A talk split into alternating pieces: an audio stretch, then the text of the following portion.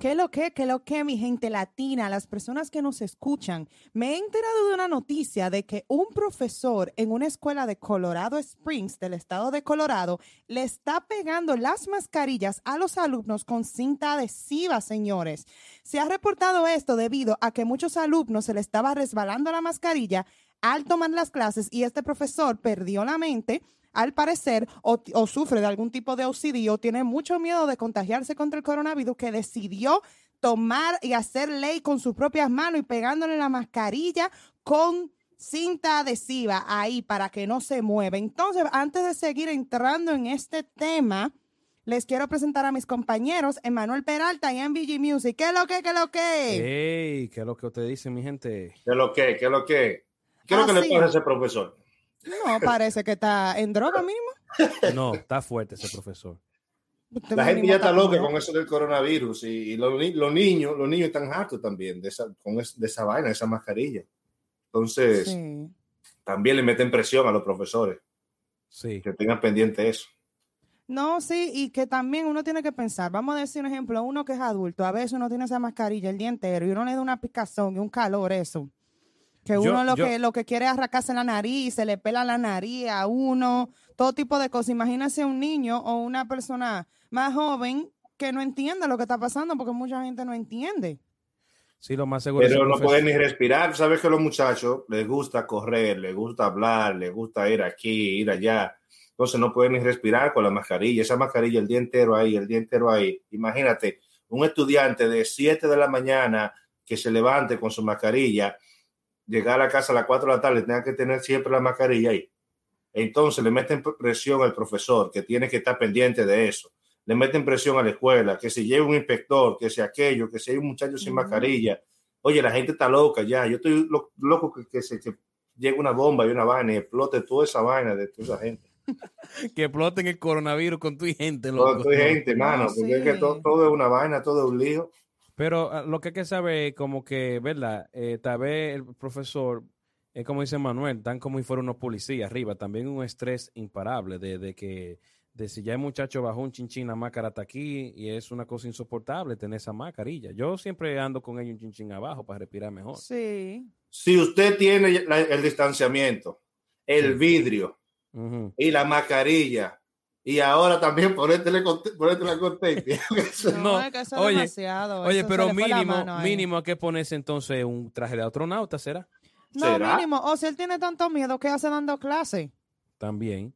Oh. ¿Qué hace dando clase? Yo entiendo que quiere mantener su trabajo, pero eso es un freco. No, es pero, un freco, porque pero, a mí viene un profesor, yo estando, oye, yo hubiera sido niña, yo que era media, media activa y, y malcriada viene ese profesor a mí a pegarme una cinta adhesiva y oye, me hubiera habido problema. Hubiera habido problema porque yo, yo le hubiera dicho que no y hubiera ido mi mamá, mamá killer. Dale tres trompas a ese a profesor. la vaina con una par de trompas, claro, porque es que, es que hay demasiado, demasiada vaina. Tienen que matarse entre toditos, entre estudiantes, profesores, todo. Tienen que. No, Conchole, tiene, que, tiene que, que hacer algo porque es que eso. Y también vamos a decir que bien valiente ese profesor poniéndole la mano a menores de edad. Porque, mira, hubiera sido peor el, el chisme que lo hubieran es hecho. Que, ¿Y tú crees que tus estudiantes ahora son fáciles? Ah, que se lo inventan las cosas. Era una escuela pública, ¿verdad? Era una escuela pública. Es una escuela pública, sí, pero todavía la investigación está en curso. No han dicho cuál fue el profesor que lo hizo, porque están investigando. Porque tú sabes cómo es ahora, que uno no, no nada se puede hacer o acusar a nadie sin, sin una investigación, porque pudo no, ser. Y que, y que también puede ser que los estudiantes también no le caiga bien el profesor y se mm. combinen y empiecen también a acusar ah, al profesor. Sí. Eso era un punto que yo iba a decir. También. Eso es, sí. Es verdad, es un buen punto que Manu acaba de analizar, porque, y si ellos se pusieron esa vaina, si mi el profesor no obligó, ¿y cómo Exacto. se sabe? Entonces, ¿cómo se sabe la palabra de los alumnos en contra del profesor? Por eso es que tienen una investigación o ahora entonces, para ver. también puede ser que los alumnos, tú sabes, una mente maestra y dijeron, no, vamos, de que, que pasó esto para que en la escuela, ya tú sabes. Cancelen la clase y nos volvamos para nuestra casa a jugar videojuegos y, una, y que... También, la, las escuelas públicas están completamente rotas. Este, este, ese sistema está quebrado ya. Ya no hay forma de, de entrarle a los muchachos. Tú ves la escuela pública, no saben nada, no, nada, nada, de nada eh, a, a, últimamente. No, no es lo mismo. Yo creo que le afectó mucho la pandemia porque imagínate, imagínate un ejemplo el papá que está o la mamá que están trabajando remoto y tener que asegurarse que el muchacho está aprendiendo y eso. Eso afectó muchísima muchísimo la educación de los niños. No, de déjame los- decirte de algo, que también, como dijo Emanuel, un profesor que está dando clase en los cubículos y que tiene que estar, eh, es una zozobra grande. ¿Quién, ¿Quién quiere enseñar y aprender a- de, de esa manera? Nadie. Nadie. Entonces el problema es que tú sabes que ahora fue recientemente que han aprobado la vacuna para niños de 5 a 12 años. Ahora, oye. eso. Ahora. Entonces no hay vacuna. Entonces hay que entender también si el profesor tiene tal vez es más susceptible al coronavirus o tendría más consecuencias si le da coronavirus, tú sabes, por tal vez una condición médica que tenga Yo- un sistema inmunodeprimido. Yo creo que ese profesor lo hizo más porque, eh, ¿sabe qué pasa también en, en el aula?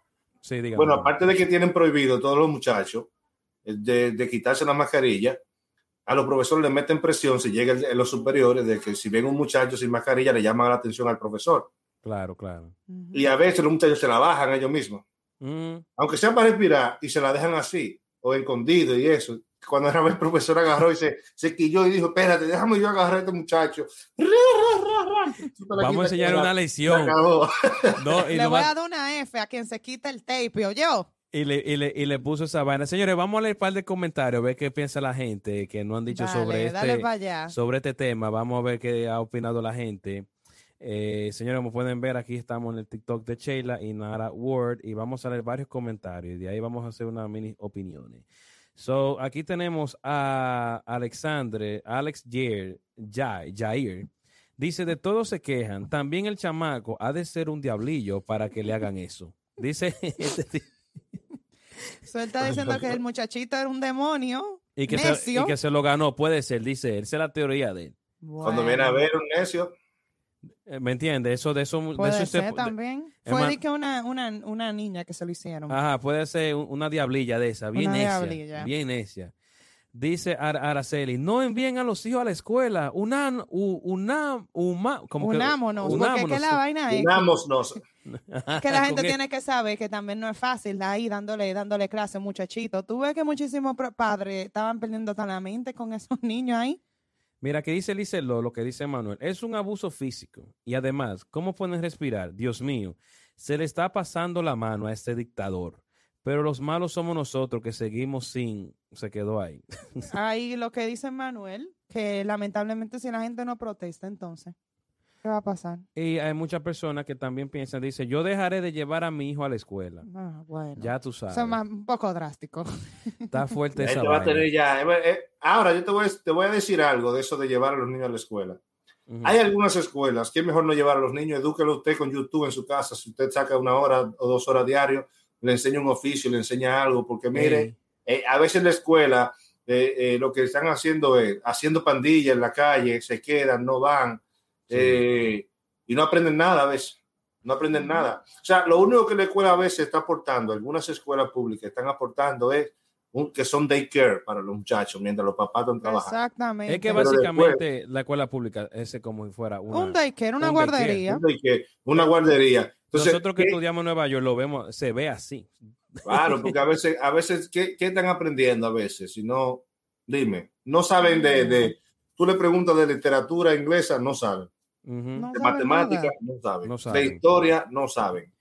Pero mira, Eh, yo te- yo- Ey, pero es un punto heavy porque imagínate, si hay muchas escuelas que no daban una buena educación, imagínate ahora lo que menos estos muchachos saben. Mira, yo te voy a dar un testimonio.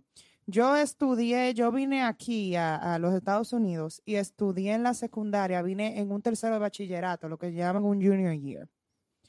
Y a mí me dieron un examen de nivel y a mí me salió que la matemática que yo sabía era a un nivel universitario. O sea, estábamos en tercero de bachillerato y lo que le estaban dando era geometría a los muchachos. Wow. Yo me sorprendí demasiado. Yo dije, ¿pero qué es esto? Eso para que tú veas, hablan de nuestra educación en Santo Domingo y No. noso- todos los estudiantes que fuimos internacionales, todos, había un muchacho que era de Puerto Rico, había un mucha- una, una joven que era de Cuba, había otro que era de Ecuador y otro que era de Honduras. Todos nosotros caímos en lo que se llama como en un nivel avanzado y nos pusieron a coger clases universitarias de matemáticas porque nuestro nivel era demasiado alto. Entonces Yo eso fue, vamos a en el gente 2010. mucha gente opinando que la educación latina, a pesar de todo, es mucho más avanzada latinoamericana que, que, en, que en la escuela pública de los Estados Unidos, al menos. ¿Sabes qué? ¿Qué pasa sí. también en Estados Unidos? Bueno, que el que quiere, por lo menos en Santo Domingo, aprende, el que quiere, Ujú. porque si Sí. no quiere, no quiere. Ujú. Pero también aquí en Estados Unidos hay mucha ñoñería. Ese He tenido profesores, tú sabes, que le da miedo decir esto.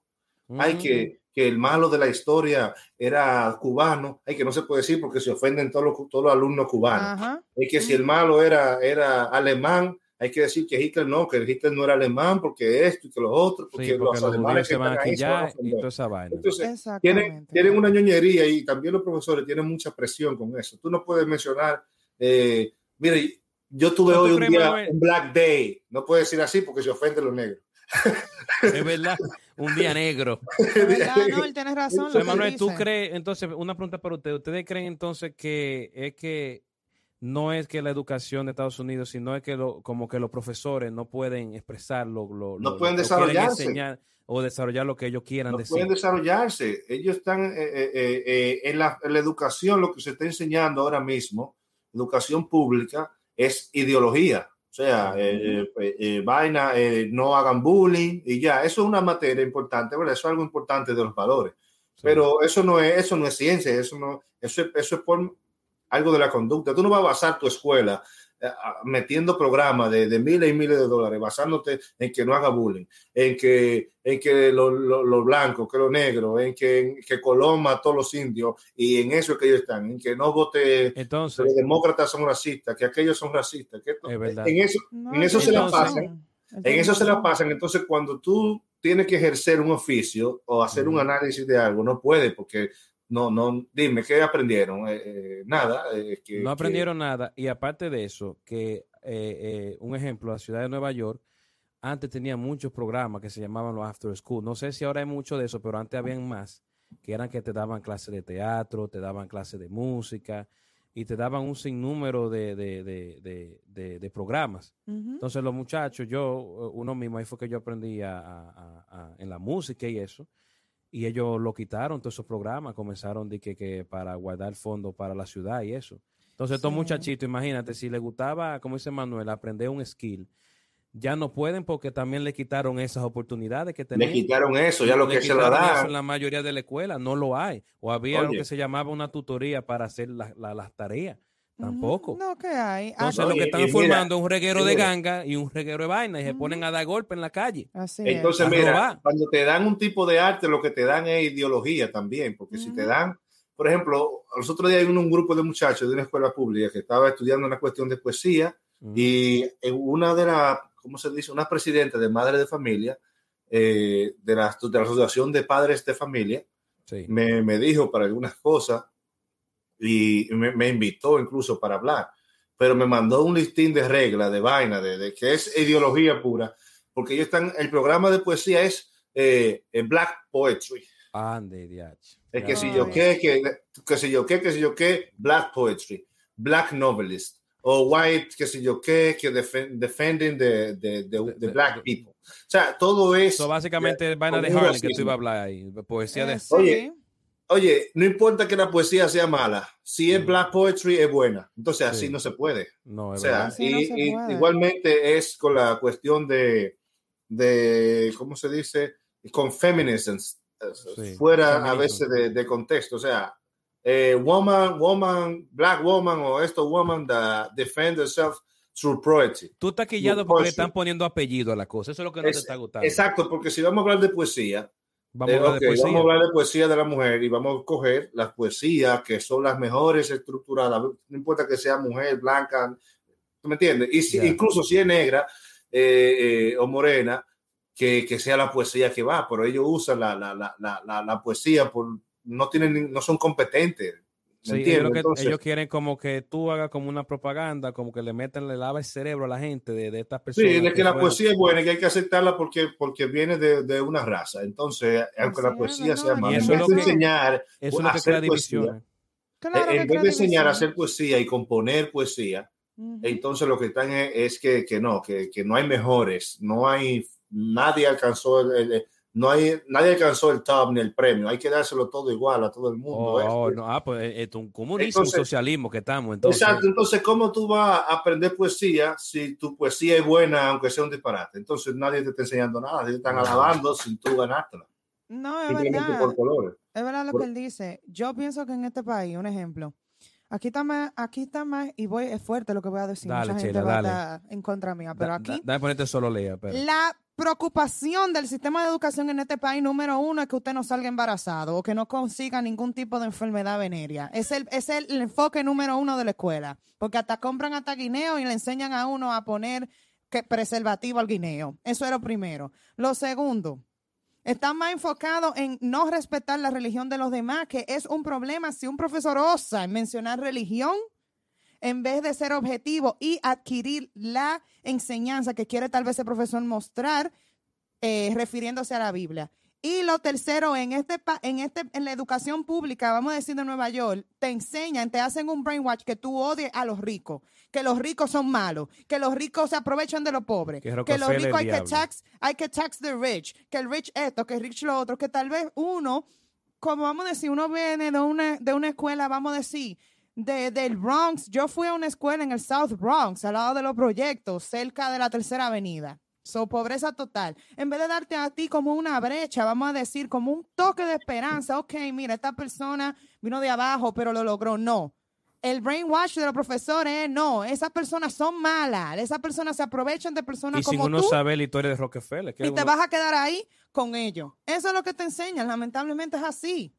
Ese es socialismo. Ese, ese Claro, es con socialismo. socialismo. Uno no puede decir nada. Entonces, lo que tú dices, uno tal vez quiere aprender la base de la poesía o quiere aprender el canto, pero lamentablemente, si usted es latino y hay una persona de color por encima tuyo o una persona blanca, lamentablemente tenemos que alabar ese grupo y pisotear otro grupo, porque los latinos somos muy pisoteados en las escuelas. Claro. Muy pisoteados. Entonces, como tú dices, ten- eh, eh, no nos vamos al enfoque. Si estamos enseñando una poesía, como ejemplo que Manuel lo puso, tú quieres saber cómo se hace una poesía, no que este grupo hizo esto. Y- y Exactamente. tal cosa. Lo que queremos es ir a saber la poesía. No importa que fue Che- Shakespeare y que, y que Marqués y que ya, Ya, tú ya. sabes, por ahí se va. Mira, yo lo único que te puedo decir que aprendí en la escuela, y es verdad lo que dice Manuel, es a nosotros nos hablaban de lo que se llama ghetto ficción. Ghetto ficción es que supuestamente la sexualización de las personas afroamericanas en los libros. Eso fue lo que yo aprendí. Y nos ponían a leer todo tipo de historias de gente que salían embarazadas jóvenes y que, como, y que caían en droga. Esos fueron los libros que yo leí. Oye, a mí me daba un pique cuando a mí me ponían en la escuela escribir y que, que historia de uno y que esto y que bla, bla, bla, de que cómo usted llegó aquí a los Estados Unidos. Oiga, den una clase de cómo mejorar el crédito. eh, eh, ¿Qué pasa cuando la- decir la realidad de la vida? No que todo un sueño. No, pero que el truco de este país es tú endeudarte hasta el cuello. No, porque te, el te estoy cuello. diciendo, porque vamos a suponer, tú te gradúas y te venden una pantalla de que, oh, la universidad, y que esto, y que lo Ya eso otro. pasó de moda y eso incluso eh, eh, eh, hay uno, va- varios libros ahí que tenemos que empezar a leerlos también para hablar de eso Sí. porque hay- ya eso pasó de moda de que el, el- el- famoso la famosa escala Ajá. primaria preescolar que kindergarten que pri- primaria secundaria universidad y después tu famoso empleo esperándote Eso es lo que que te digo. Bueno, yo me gradué el 2012 y ese fue el sueño que me vendieron. No estoy diciendo que, pero como que te quieren vender como que, wow, tú tienes un high school diploma y que eso se te va a abrir mil puertas y que esa es la estructura bla. esa es la estructura pero Eso, eso no- es mentira todo, eso es mentira todo, porque ahora, como dijo Manuel, las cosas han cambiado. Ya ahora, si tú tienes experiencia laboral en un trabajo, tú tienes toda la vida, vamos a decir, desde los 16 años siendo administrador, vamos a decir secretaria, ¿verdad? Sí. Tú tienes desde que tú tienes 16 años, te colaste en una oficina y vas subiendo. Y ven una persona con un degree, con cero años de experiencia, el empleador va a coger a la persona que tiene experiencia aunque no tenga degree. Es un buen poca. Quiero tocar eso un poco más Claro, específico es de así. eso. Me encanta ese tema que tú acabas de decir. No podemos hacerlo porque Es la verdad, tú- yo soy tú fiel mismo lo vas a testigo. hacer, tú mismo lo vas a hacer si tú tienes un negocio y llega un, un- uno que tú sabes que estudió en la escuela pública y que dice, bueno, ¿y, y, y qué? No, no, que yo soy administrador recién salido. Tú vas a escoger el que tiene más, a- más años, el que, ha, tenido- el que ha mostrado algo, un éxito. Y que no significa que no le dé la oportunidad. Claro, pero- porque todos necesitamos experiencia. Claro, pero. ¿qué, qué, qué va a hacer? ¿Qué va a hacer una persona que, dime, la mayoría de los administradores en realidad y gerentes ponen a su familia realmente, todas las Claro, empresas, siempre, los altos rangos lo- se lo ponen a su familia porque eh, genera, es más administrador, aquel que, que vele por los intereses del- del empresario. Y que sabe más cómo se mueve piensan. todo. y Cómo sabe cómo comenzó todo también. Que vivieron esa, de cómo se formó el negocio. todo, cómo se todo, el que, el todo, el que, todo el que va a ser administrador de empresas, todo el que estudia, eso sabe que, que en cualquier empresa grande, corporación, casi siempre los familiares van a ser los que están arriba. Y eso está eh, en todas las listas de las corporaciones. Los el hijo, la hermana, el hermano son de los jefes. Claro, pues como tú dices, ah, eh, ellos van a velar más por los intereses. No, o sí, si es no, o si no, hay lo un contrario a titular veces. administrador. A, a veces hay un titular administrador, pero en realidad, dime, ¿quién le pasa por encima al, al boss o al hijo del boss? Está fuerte eso ahí. no, está pero, eh, fuerte hay eso. mucho, hay mucho trasfondo y muchas cosas mal en la, en el sistema educativo, lamentablemente, de los Estados Unidos, en comparación con los países latinos. Sí. Ya. Hay Ya que trabajar eso la educación, porque no, no, no sé cómo, dónde vayamos a parar. Estamos no a veces perdiendo el incentivo. tiempo, 18 años perdiendo el tiempo en las escuelas. Cuando Puede no le ser. eh, como le digo, ese profesor, ¿verdad? Y Se- tú vas a la hartó. universidad y te cobran para darte la misma porquería que te dieron de que en la escuela, de que tú tienes que hacer dos años, óyeme, dos años estudiando porquería que no sirve para nada, de que el famoso Q. Óyeme, Sí. que te dan biología 1, biología 2, matemáticas, aunque tú estés estudiando contabilidad. Es como yo veo ese meme que dice, Es ¿para qué me enseñaron la ecuación? De qué álgebra, ¿qué voy a hacer yo con esa ecuación en la vida? No, álgebra no, dime trigonometría, dime, dime, si usted lo que quiere ser un ejemplo es un driver o, o salonero, ¿qué carajo tú necesitas de trigonometría? ¿Para qué? De que la tangente de- del cerebro, de que si yo Y quiero. en, en- en contabilidad, para uno hacer un bachelor de cuatro años, la contabilidad se aprende en dos años máximo ya. Uno Sí. se hace. Exactamente. En un año ya uno se sabe el ciclo contable completo, en un año. Sí, pero Me- te en meten dos dos años- de educación básica general, de que cultura general. Oye, esa porquería, en vez de darte cuatro años ahí fijo, vamos a decir duro, desde que Yo tú por empiezas eso a entrar en a toda la materia. persona le exhorto que si puedan entrar a una escuela eh, técnica o que quieran aprender de la materia, yo hay muchas escuelas así eh, y más en Estados Unidos que le den un chan, que le den, ¿cómo llama esto? Que, que vayan, que aquellas personas que, directo escuchando ahí esto, y que vayan directo. Ustedes quieren ser ingeniero de audio. Hay muchas escuelas que nada más se enfocan en esa materia. Ustedes ahí no le van a dar de que ciencia política y que eh, el arte de Roma. No, no. Usted va eh, al grano. Eso es lo que usted le van a enseñar. y hay muchas, y muchas, hay muchas cosas así. Lo que pasa es que uno que se lleva de los nombres de las universidades y nosotros descartamos esos tipos de, de, de, de- en inglés le dicen va- va- eh, eh, technic- Vocational school, vo- eh, vocational vocacionales, trade que a, trade school, que hay un debate grande, la gente está, no, que esto, que esto. So, denle en ojo, mi gente, a esa vaina. Oye, eso de, de escuelas vocacionales, a veces, hay- eh, eh, eso, eso debieran de, de- de tenerlo en el bachiller ya, para uno, Exacto. todas esas cuestiones. Antes había muchos programas en high school que eran así, que hacían como un tipo de cosas así, que Sí. tenían mucho, eh, eh, like, que tenían como taller y muchas cosas. Ajá, como que si tú querías, un ejemplo, ser electricista, un ejemplo, habían universidades enfocadas en eso, eso como en electricidad, o de Claro. medicina, o de enfermería, pero lamentablemente lo quitaron. O Porque es un todo es un entrar. negocio, todo es un negocio ahora, hasta la En educación. mi escuela tenían esa, ¿sabes? Estaba enfocada en, en, en- en greco-romana, literatura y filosofía. Exacto, tú ves, había otra también de música para los que querían estudiar música o para los que querían enfermería, pero lamentablemente, qué Es- sé es yo, así, le venden a uno un sueño que no es así, pero Bueno, nada. señor, ese profesor hay que decirle que eh, yo creo que él estaba cansado, estaba harto. Otro punto, ¿está antes de que, acuerdo, antes de que nos vayamos, otro punto. otro Dale, punto, dale, otro dale, punto. dale, Manuel, dale, dale, dale, dale. Oye, otra cosa es esa vaina de que, de que 18 materias un alumno por- por un- en un cuatrimestre, eh, 12, 13 materias, dime. No, que uno no tenga vida. Entonces el problema es que si tú te gradúas con una, cogiste tus 18 materias, cogiste tu lucha y usted aplica un trabajo y no tiene experiencia, se lo pasan por el trasero, va, el degree no suyo. Así dime, mismo. 18 Y por- materias ahí. No, eso ¿Para no- qué Señores. 18 materias? Yo no quieren que uno tenga vida, hombre. Yo- a mí me, me quilla ese tema, me quilla está- de verdad, porque yo cogí mucha lucha. Hemos, hemos todos cogido lucha. Eh, yo me incluyo ahí. Señores, como le digo, les doy como consejo, eh, skills, aprendan un skill, que eso es bien importante va, o ahora. estudie part-time, dure la vida entera estudiando, pero consígase un trabajito on the side que usted vaya cogiendo experiencia su Recomiendo- carrera. Recomiendo dos libros Dale, de, esa categoría para que quiera desarrollar self, self eh, development skill. Eh, de Robert Greene, que escribió las 48 leyes del poder. Ay, él tiene dos, él tiene muchos varios libros, pero hay dos específicamente para eso. Una es, se llama The Daily Law, eh, la ley diaria, algo así, Ujú. que es buenísimo para, para lo que es descubrir diariamente qué uno quiere realmente aprender y cómo uno desarrollarse. Okay. El Ah, segundo excelente. es, que les recomiendo, es mastering. Eh, creo que se llama ma- maestría o algo así. ¿Cómo se traduciría eso? Maestría. Es mastering. masterización. Ah, masterización. como- yeah. Ok, ese mastering es buenísimo porque te, te, te enseña o te ayuda a Como descubrir. perfeccionando será eso. Sí, que es- ujú. Cada persona, dice él, cada cinco años usted puede ser experto en algo. Ajá. Y Eso te es lo va, que te, va, te va poniendo, te va enseñando cosas para aprender a enfocarte en tu vaina. enseña- Si tú te quieres poner y que aprender de literatura, tú dices, este año yo voy a aprender de literatura mexicana, por ejemplo. Y te va enseñando a buscar pasos, tú aprendiendo todos los autores, literatura o música mexicana, vamos a suponer, quiero aprenderme toda la música, cómo tocan, de dónde vienen, y te mete en ese tiempo con él ahí, con mastering, y esa, esa mezcla de esos dos libros es buenísima. Si tú mezclas mastering con, con The Daily Law, donde es buenísimo, porque Daily Law te, te, te lleva diariamente a, a conseguir tu vocación de, de lo que tú estás buscando, de lo que tú quieres hacer. Y con el mastering entonces te enfoca eh, muchísimo en un proyecto. Si tú quieres, por ejemplo, Marino es- está en sonido, pero Sí, tú quieres una rama del sonido, que tú dices, yo quiero aprender esta parte del sonido.